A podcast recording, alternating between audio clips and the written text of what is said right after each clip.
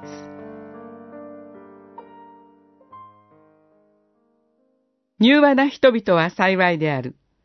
その人たちは地を受け継ぐ。5章5節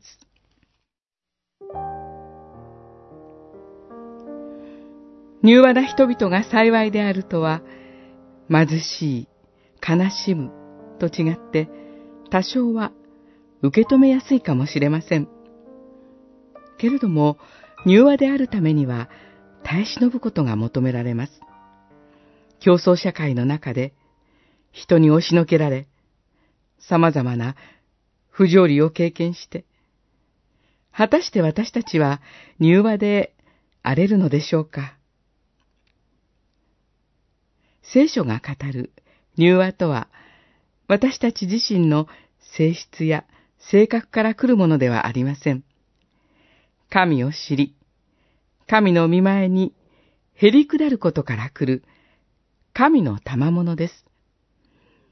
神の愛と神のご計画を知る者は困難があっても神からの試練と受け止めるでしょう。争いがあっても神の愛を知るゆえに、なお愛して耐え忍ぶでしょう。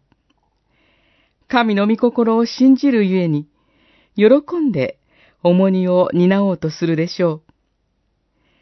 神の御心を求めて減り下るゆえに、隣人を愛して柔和であれるのです。